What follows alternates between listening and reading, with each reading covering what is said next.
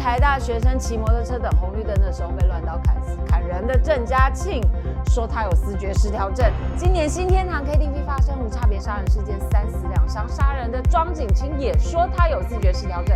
郑嘉庆、庄景清是谁啊？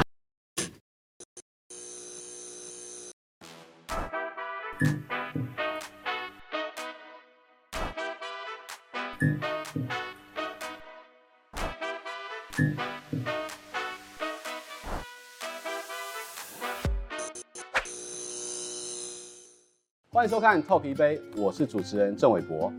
我们与恶的距离这一个电视剧呢，在二零一九年，它造成了华语的演艺圈的一阵旋风。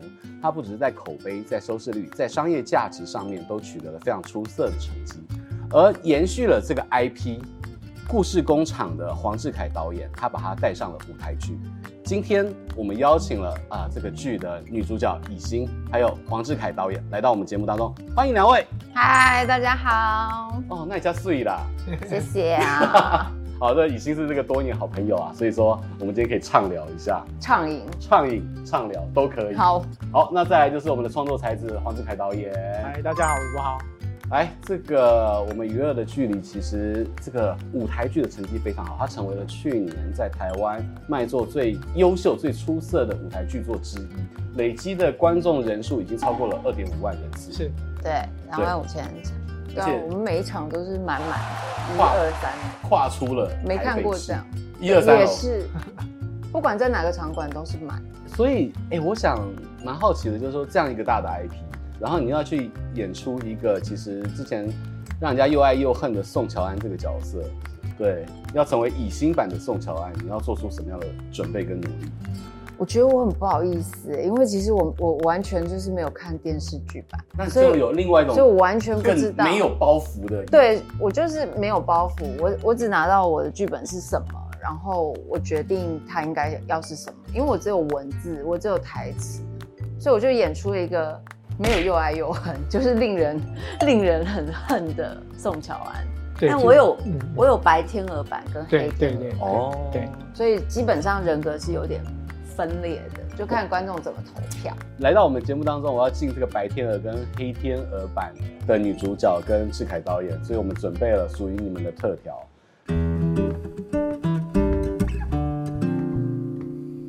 这杯酒叫 Spotlight，是我帮就是娱乐剧里这个舞台剧去做的一个调酒。先看这个杯子好，这杯子我是用蓝色巧克力去做出一个像是大光圈散景的一个一个一个意象，就是用大光圈去看。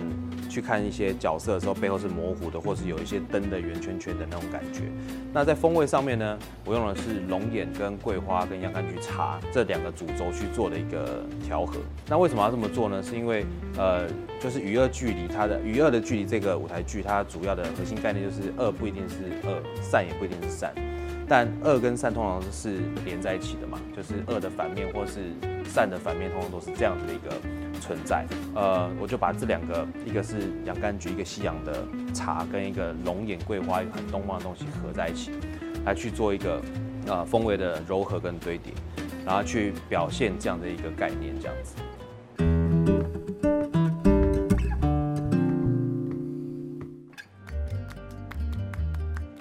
嗯，哇哦，很清爽。而且它有花香味，嗯，而且它的花香还是不止一种层次，对对，在这样的一个就是夏天转成秋天的时候，我觉得有一种独特的味道。而且你们是刚才从东海岸回来，是，我我我怎么觉得有种大自然的感觉，在这个酒这个味香气之中，嗯，香。来，导演你说一下吧，对于一个不喝酒的你，我好想听听你对于酒的见解。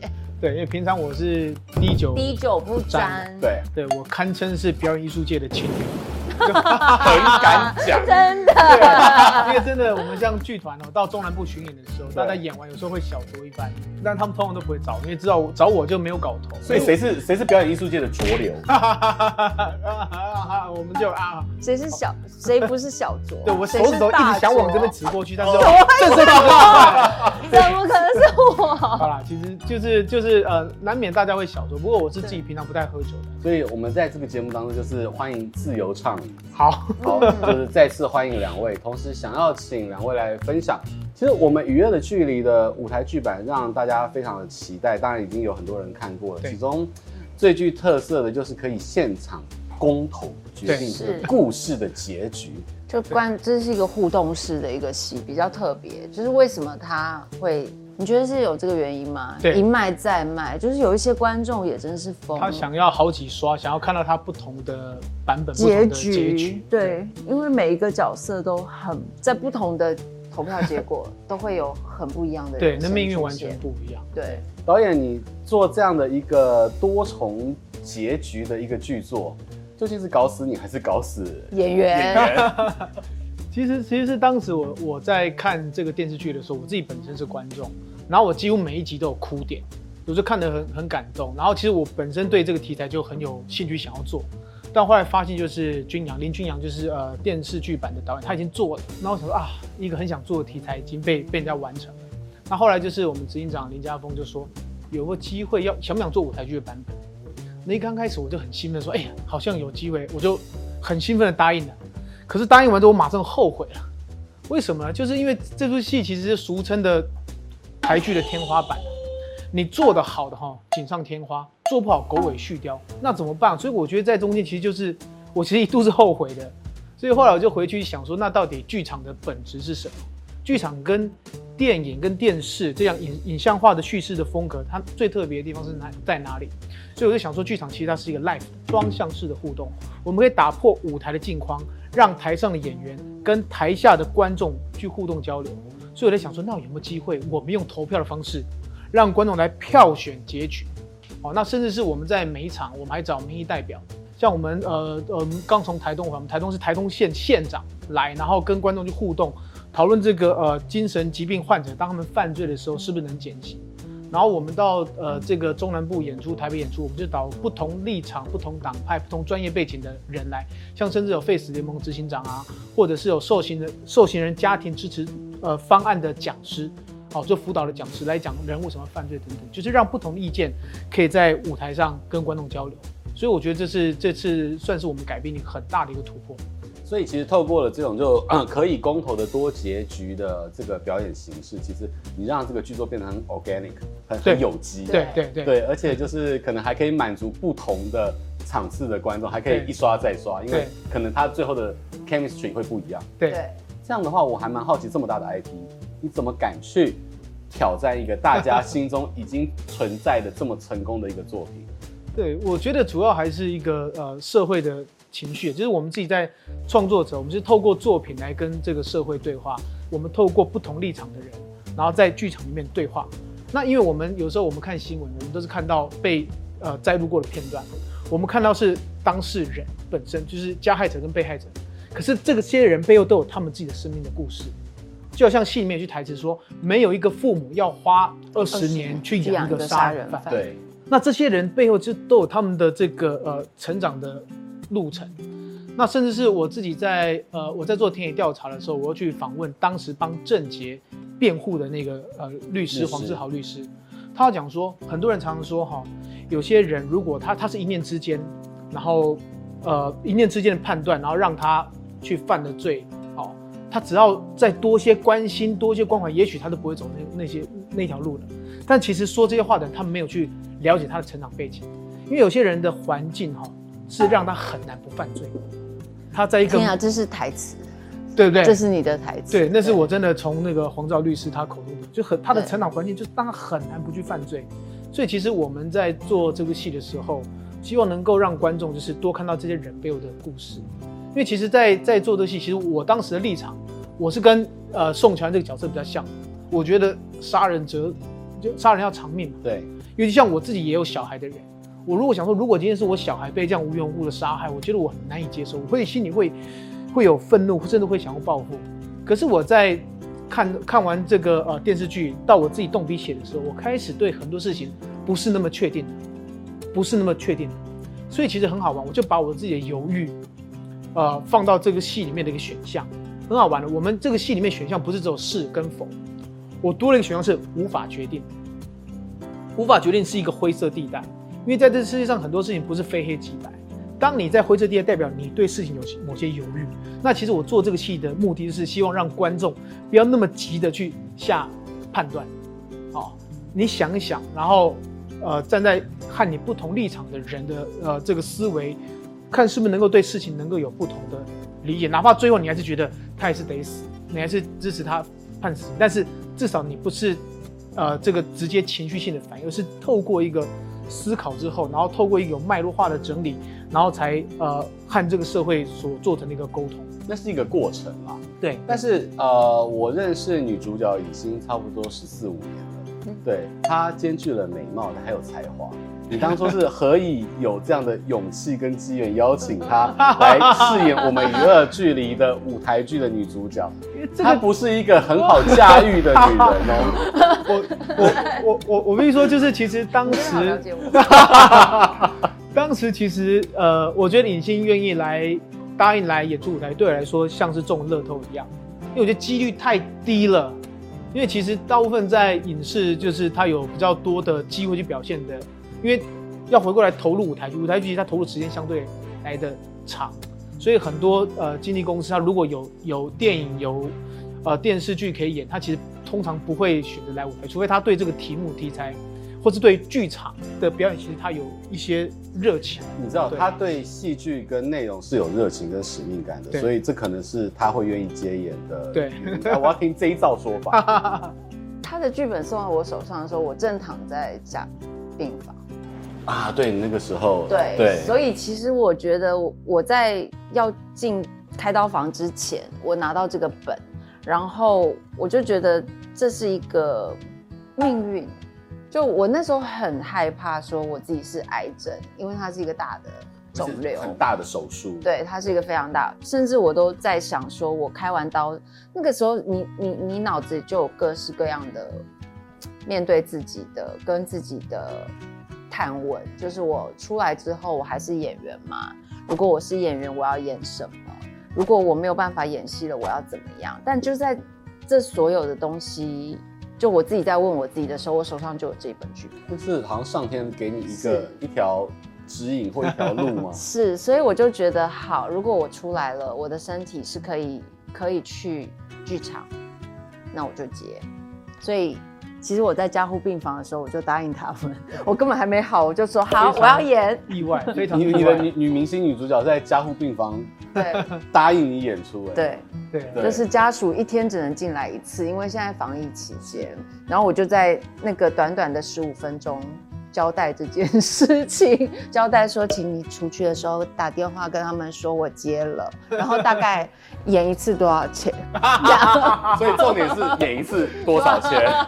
黄世凯，对，人家在 病房里面，加护病房 命悬一线，这当然最后是非常好的这个康复了。可是你有没有觉得真的很感动？对，很感动，而且我觉得这是很难的，对，这是缘分，缘分的，我觉得是缘分的。因为其实我我个人理解说，这个角色非常难哈。这个角色，我认为在台湾能够把这个角色演好的，大概不超过五个人。这个角色很。很难，也不少，对，对，不超过三个人，可以，可以，可以，可以。这个角色太难演了，其实他他是。一个一个很就是外刚，然后内柔的一个，他有很多矛盾啊，冲突、阴暗面，然后，而且这个角色一演不好，就很容易让观众讨厌，所以其实来演这个角，其实下算是走一步险棋，真的是险棋，而且是我们在这个戏里面，我们有。呃，两个呃不同的下半场的版本，我们两次投票嘛，然后然后有四个结局，所以每个结局都要让观众对于宋乔安这个角色有不同的体悟，不同的这样的呃认识和理解。所以其实对演员来说，那是一个非常就是痛苦，就是人格分裂，然后你好像下象棋一样，就是说你我要模拟我每一走我每走一步路，我后面三四步要怎么走。对，所以其实那个角色的命运像蝴蝶效应一样，那对演员来说非常大的一个。一个一个考验，尤其是我们在台上哈，瞬间观众投票，我们是 live live 直接投票，观众用手机外挂那个 Livebot 的软体直接投票，然后电脑运算直接投影在舞台上，完全没有坐票的机会。我们就站在台上等着，完全没有坐票的机会。所以他们在台上，我不是下台之后还可以稍微就是缓和一下，然后知道是什么结局，然后我们开始上台。不是，我们就站在台上等着答案出来。然后就往那边开始走。所以你看这个很恐怖，演员的抗压力要多高？对，而且角色的那个台词是完全不能够讲错，因为命运完全不一样。所以为了要克服演员的这个焦虑，很好玩。我们在舞台上，我们我们想说怎么让演员知道投票的结果？你也回头要看那个那个圆饼图，演员有时候数字太多或是什么会紧张嘛。那我想说，哎，那我们要不要用个那种这个交通锥，就是在观众席最后方，就是要挥这个，是观众让观众让让这个时间结局一，对结局二让打旗号，后来不行，又怕发现就是还不够直觉。后来我们选用最太远了，我们谁看错就完了。就你挥一下跟挥两下，对，就是挥。如果你那个演员那个那个挥动作工作人员如果手势不清楚呢？对，或演员看错怎么办呢？后来我们用就用最直觉的方式，因为我们投票决定角色的死跟活嘛。哦，那我们就发明方式就是红灯死，绿灯火。对，所以我们只要看灯号。我们在舞台的前缘，只有演员看得到。对，前缘对，放两个灯。我们每次投完票开票，大家就看那个灯号，红灯还是绿灯这样子。对，其实这真的很考验，就是演员不只是你，还有整个在台上大家的哇，对，连所有人的默契，包括那个服装管理帮忙换衣服的，然后技术人推布景的，对，然后走音乐走 Q 的，也要想我到底下一次下一个版本是什么版本，对，所以是难度很高，非常高。巡演完二十五场之后。我要先听女主角的心情，我再问导演。对，那个就是客户 客户服务满意度。哎，女主角，我觉得你真的很不容易。是。那二十五场当中的那个结局，好像都是那个路路线都不一样。不一样。对。我没有统计出来。那最大家最喜欢跟就是点台率最高的是，就是我是黑天鹅啊。我是黑天鹅的是最不好演的。对。因为他就是一路的往上疯狂。因为那个人没死嘛，对，然后杀了他小孩的人没死，所以他就一路报复报仇，成魔，对，然后有一点跟先生的冲突也也会加剧到一个无以复加，就怎么样一直累积那个东西在舞台上面很难。好的，这个舞台剧啊，它有四种这个结局，而且你不知道你今天演的会是哪个结局。我觉得，呃，不只是导演觉得未知的未来，演员在舞台上会不会觉得茫然，而且可能会有一些出错的状况？当当然会啊！我好想知道女主角怎么怎么应应这件事情。我第一轮真的是蛮常会出这种状况的，就是一来是因为这个真的是我十年之后。第一次演舞台剧，这是我人生第二次演舞台剧哦。然后这个舞台剧又是有这么多不同版本的投票结果，跟不同的人生，但是却讲着相同的台词。然后有一场就是我会走到特别前缘，离观众非常近，那个观众是整个这样子这样压下来，对，所以我离那一句台词是特别要走到最前面，因为我要教训，我要借着这个台词要教训所有的观众。但是 离他们越近的时候，你就越容易被他们的反馈或呼吸，或者是那种就是一波一波那种人的那个对那个影响到，所以那一场我常常都会出一些小问题，就比如说。去年台大学生骑摩托车等红绿灯的时候被乱刀砍死砍人的郑嘉庆说他有思觉失调症。今年新天堂 KTV 发生无差别杀人事件，三死两伤，杀人的庄景清也说他有思觉失调症。郑嘉庆、庄景清是谁啊？我就是最难记他们两个。庄景清是我跟跟我一起当兵的，郑嘉庆是我高中同学。然后然后他每次都会搞混，他就变成就是庄嘉庆、郑景清。或是郑景清、郑嘉庆，但观众都不知道他出错。观众一个哈啾的时候，我就变哎，庄家庄家庄家清，还庄家清，他会变庄家清。然后最厉害的是，他有一次连那个就是太混乱，他连演他的老公狄志杰演他的老公，他角色叫刘昭国。那那时候已经焦虑到，就是上场之前，后因为他里面要叫他老公名字嘛，他就说我就拉着狄志杰的手说狄杰。你在戏里面的名字叫什么？他被我吓死了，自己会吓死。是我老公，我我我到底是他也快被搞混对，所以他在里面，如果你看到影星，如果你看到的版本是影星在里面叫提起啊，哎那个谁，你就知道他忘记他忘记了，因为他叫哎哎 那个那个什么。哎，我觉得感谢两天 两位，真的带给我好多这种欣赏的乐趣。对，这都是彩蛋呢。如果接下来你要看接下来的场次，如果看到影星是。哎哎你们一定要跟他讲刘昭国，刘昭国。好，我想问到最后一个问题，其实其实就是已经在这么多共同版本当中，最喜欢最喜欢最喜欢哪一个版本？最喜欢，其实我我是一个巨蟹座，所以我是一个个性很平和的，我喜欢白天鹅。但是我们刚刚聊到了，很多人都一定要黑天鹅。让你成为黑天鹅，观众都很爱走黑天鹅那个，他们不知道他们投出来是黑天鹅，重口味，对他们不知道，但他们怎么讲，就是大数据就通常都会导向一个黑天鹅的结局，偏多，有六成以上是走黑天鹅的版本啊。想要看到雨欣变成什么样的天鹅，大家就请用你的新台币五倍券、一放券。进到这个剧院里面支持我们与恶的距离舞台版。那接下来还要去哪里继续演出？对，接下来我们要到呃新竹，然后高雄、台南，没有台南啦，嘉义有啦，嘉义、嘉义、高雄，哦，没有桃园，对，台北，记得比我清楚。再看，女明星不只是记这个角色的人名要厉害，连在各地公演的资讯都要很熟悉。有啦，我现在有余裕了，已经演第二轮，我 OK。对，可以救导演了哈。对。对，如果呃相关演出讯息，可以到故事工厂的粉丝团官方网站，或者到 TixFun 上面的售票系统都有更详细的演出介绍。对，现在没有梅花座了，对，大家可以尽量的买票进来。而且我们剧团的所有的呃工作人员，我们其实从八月开始到现在都是每个礼拜我们都固定快筛，然后演员是进剧场前都有快筛。对，好，再次感谢导演黄志凯，还有女主角外后饼又女明星以心来到现场，今天跟大家分享了。哇，你在这个人生非常深刻的时候还对，还接了一个这么棒的剧作，也希望大家能够走到这个剧院里面去欣赏我们娱乐的距离全民公投剧场版。谢谢大家今天的收看，也再次感谢志凯跟雨欣，拜拜拜拜。真的喝完了。这杯 Spotlight 的材料有龙眼桂花的 Rum，这是我们自制的，然后还有洋甘菊茶。